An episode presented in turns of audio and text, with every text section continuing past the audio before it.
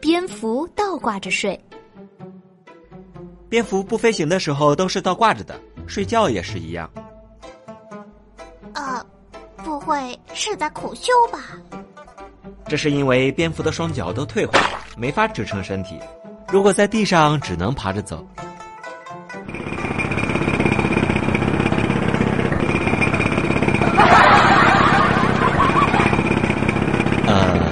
这，这，冬眠的时候，蝙蝠就是这样倒挂着睡觉。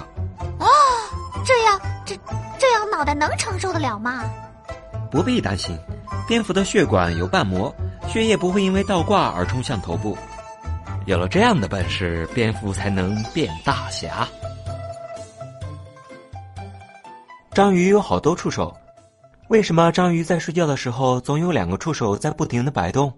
欢迎收看下集精彩内容，朋友们，下周再见吧。